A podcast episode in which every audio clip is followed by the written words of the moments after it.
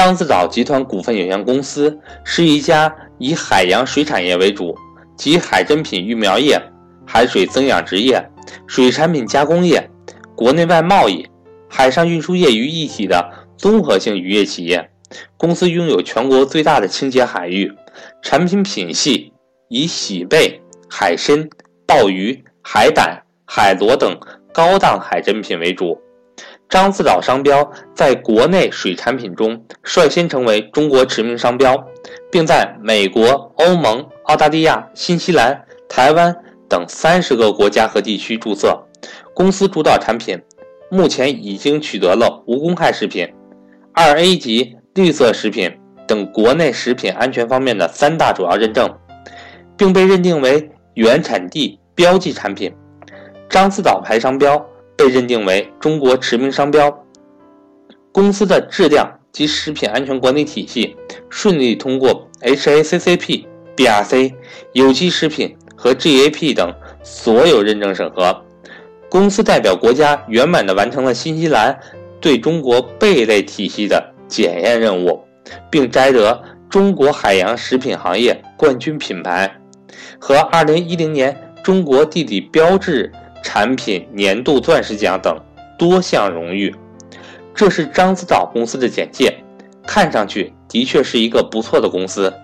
在2012年到2014年期间，獐子岛在海里播种下大量扇贝，获值十亿，预计三年之后收成。当时投资界对獐子岛的投资价值分析如下：2014年7月，中投证券发布题为。关注两个期限错配战略建仓机会来临，预测二零一六年收获期利润达到七点一亿。类似的研究报告很多，其中主要的投资逻辑就是前期进行了大量的海产投入，这两三年开始进入收获期，三年后的利润有可能翻七到八倍，股价可以是一个十倍股。很多投资者依靠这个分析进行了投资獐子岛。有些投资者还持有了数年的时间，但在二零一四年十月，獐子岛出了一个震惊市场的公告。公告称，今年九月十五日至十月十二日，獐子岛秋季底波鳝鱼虾贝存量抽测发现，部分海域的底波鳝鱼虾贝存货异常。公司于十月十四日向交易所申请停牌，并邀请海洋科学家和会计师。到现场进行系统调查，根据存量抽测结果，综合判定公司海洋牧场发生自然灾害，灾害主要原因为北黄海冷水团低温及变温，北黄海冷水团和辽南沿岸沿岸流锋面影响，营养盐变化等综合因素。随后，十月三十日晚，獐子岛公告称，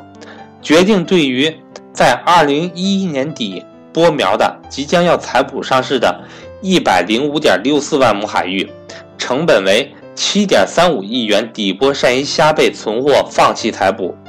对四十三点零二万亩海域，成本为三点零一亿元底波鳝鱼虾贝存货计提跌价准备二点八三亿元，合计影响净利润七点六三亿元。因此。今年前三季度，獐子岛突然净亏八点一二亿元，净资产从二零一三年二十四亿到二零一五年底只剩下九亿，就这样近十五亿资产不翼而飞，投资者损失惨重。直到今天二零一七年，獐子岛还没有走出亏损的阴云，利润亏损，净资产年年大幅下降，市场上质疑的声音不断，十亿的资产说没有。就没有了。假如说这是天灾，我们再来说说人祸。中国股市创业板造假第一案，万福生科。万福生科本是一家业内寂寂无名的稻米加工企业，坐落在湖南常德沅江边上。二零一一年九月二十七日，他以每股二十五元的发行价成功登陆创业板，加上超募资金，共募集四点二五亿元，曾被多家券商。誉为新兴行业中的优质企业。南方周末记者对万福生科进行长达三周的跟踪调查后发现，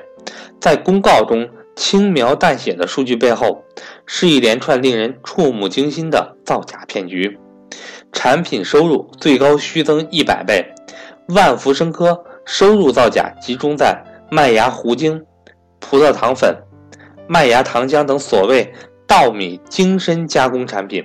以配合该公司在资本市场包装和炒作稻米精深加工和循环经济模式。参与假账的普通财务人员都非常害怕，迫于龚永福和财务总监的压力。也为了保住饭碗，无奈违心的参加了这次财务造假。一位参与造假的万福生科前财务人员程志平小心翼翼地对南方周末报记者说：“在准备出中报那段时间里，近二十名财务人员每天都要在办公室和会议室里挑灯夜战，天天编假资料、做假账，自己都弄迷糊了。”连跟家人讲话的时候都分不清自己说的是假话还是真话。根据年报显示，万福生科的主要产品有大米淀粉糖、大米蛋白粉、米糠油和食用米等系列产品。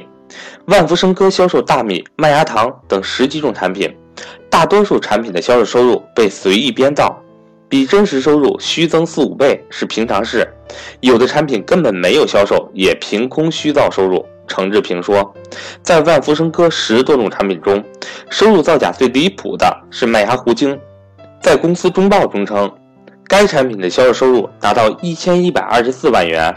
但南方周末记者从多个渠道证实，万福生科今年没有销售过麦芽糊精，这是无中生有。就算有销售过麦芽糊精，那也是年初把剩余的一点库存尾货清理卖掉，收入不超过十万元。程志平说，这意味着麦芽糊精收入虚增超过一百倍。同样荒诞造假的是万福生科另一个品种的淀粉糖产品——葡萄糖粉。半年报显示，上半年葡萄糖粉卖了一千四百万人民币，但程志平透露说。葡萄糖粉今年销路不畅，营销大幅下滑，只卖了四十多万元左右。而南方周末记者获得的一份查账工作底稿显示，葡萄糖粉收入的确切数字为四十三万元，虚增三十多倍。万福生科曾经高调宣称卖的最好的淀粉糖产品——麦芽糖浆，二零一二年上半年销售收入高达一点二二亿人民币。而公司的更正公告称，麦芽糖浆的真实收入在两千万左右，万福生科在麦芽糖浆收入上虚增了五倍。蛋白粉是万福生科另一项稻米精加工产品，半年报显示，该产品收入为两千七百五十四万元人民币。根据查账底稿显示，实际收入仅为三百五十二万元，虚增了近七倍。大米加工生意是龚永福和万福生科赖以起家的老本行，但其大米销售收入也存在严重造假行为。万福生科上半年的优质米销售收入为五千一百一十二万元，但根据其发布的中报更正数据，实际仅为一千一百二十万元，虚增了将近四倍。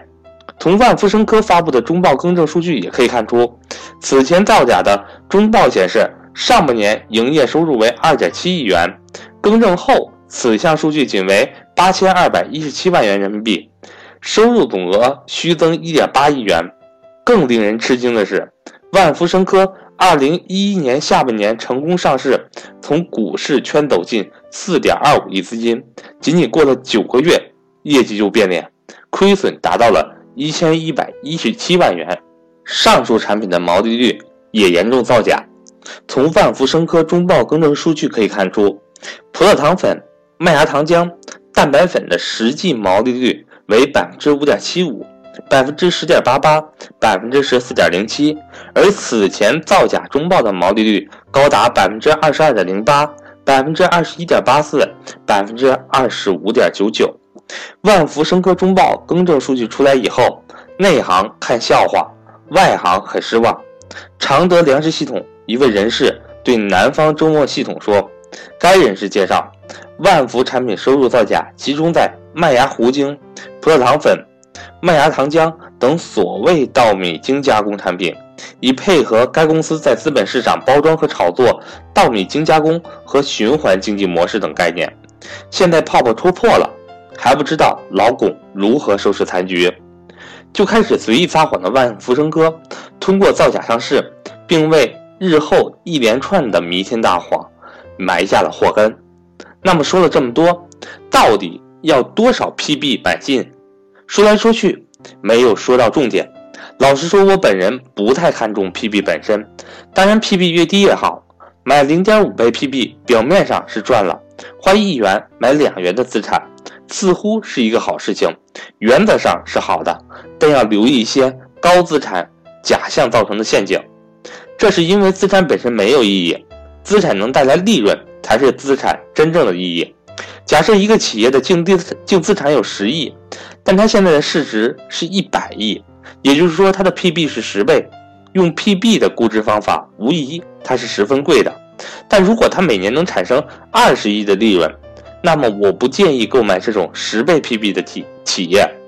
假设一个企业的净资产有一百亿，但它现在的市值是五十亿，也就是说它的 PB 是零点五倍。用 PB 的估值方法，无疑它是十分便宜的。但如果它每年亏损二十亿，那么这种企业送给我，我也不要，还每年得从我的口袋里掏钱。我拥有一个一百万的房子，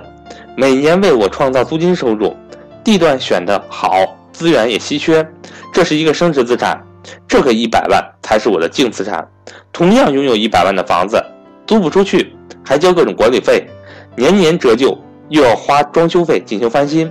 这个一百万是我的负资产。明显的，我在我的财务报表上记账都是资产一百万，但效果是截然不同的。买低 PB，花一元买两元的资产，这个原则没有问题。但真正的投资逻辑应该是花一元买两元可增值的资产。资产的关键是看这个资产是增值的资产还是一个负资产。所以 PB 估值法。只适用于投资长期升值的、资源稀缺的、有效流动性的、真实易于估算的企业，要避免生产型、工业型、农业型、低流动性、无法有效估计的企业进行 PB 估值。